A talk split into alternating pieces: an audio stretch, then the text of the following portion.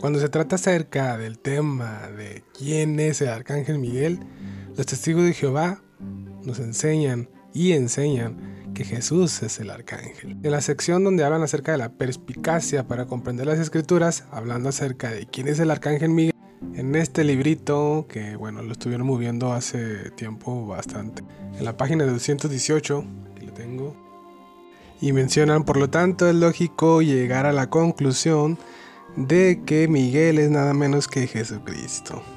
Y luego también vemos en otra sección en su portal, Miguel es el único que se llama arcángel, que significa primer ángel o ángel principal. Y este ángel, bueno, ellos dicen que es Jesús. También nos siguen diciendo que antes de que Jesús hiciera hombre, se llamaba la palabra y también tenía el nombre personal de Miguel. En Daniel capítulo 10 vemos una referencia acerca de Miguel. En este pasaje un ángel ha sido enviado a Daniel para revelarle un misterio. Y el ángel le dice a Daniel, mas el príncipe del reino de Persia, es decir, el actual Irán, se me opuso durante 21 días, tres semanitas.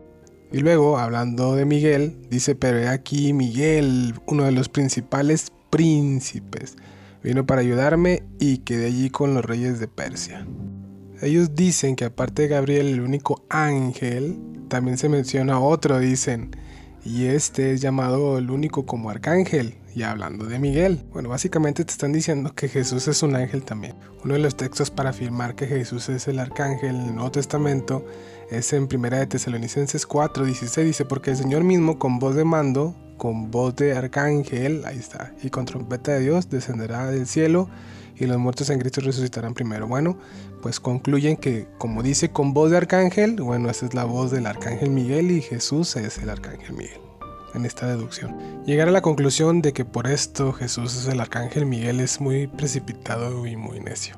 Bueno, en primer lugar porque las aclamaciones eh, y las trompetas se anunciaban y anunciaban el arribo de los monarcas. Entonces, esto era cuando llegaban de visita en los tiempos del Nuevo Testamento.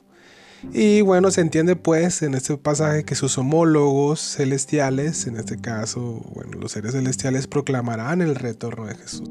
Por eso es bien importante el contexto histórico y cultural. En segundo lugar, bueno, Cristo va a volver en forma visible. Apocalipsis 1, 7 dice aquí que viene con las nubes y todo ojo le verá y los que le traspasaron. Obviamente hablando de Cristo. Pero ellos dicen que la presencia de Jesús en el reino celestial ya empezó, pero fue invisible.